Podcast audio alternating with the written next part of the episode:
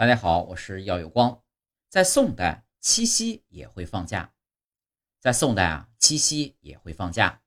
根据《宋人笔记·文昌杂录》记载，元日、寒食、冬至各放假七日。天庆节，也就是正月初三；上元节、天圣节和也就是太后的生日；夏至、立春、人日、中秋节、清明、七夕。莫福等这样一些节日呢，也可以放假。七夕节起源于汉代，东晋葛洪的《西京杂记》中啊有记载，汉才女常以七月七日穿七孔针于开金楼，人具习之的记载。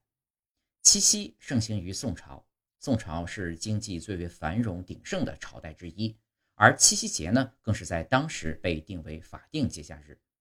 七夕节又被称为七巧节。七姐节、女儿节、乞巧节、七娘会、七夕祭、牛公牛婆日、巧夕等等，是我国传统节日中最具浪漫色彩的一个节日。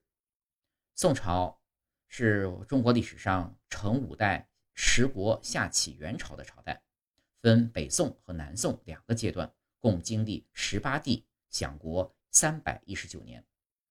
宋朝是中国历史上商品经济、文化教育繁荣的时代。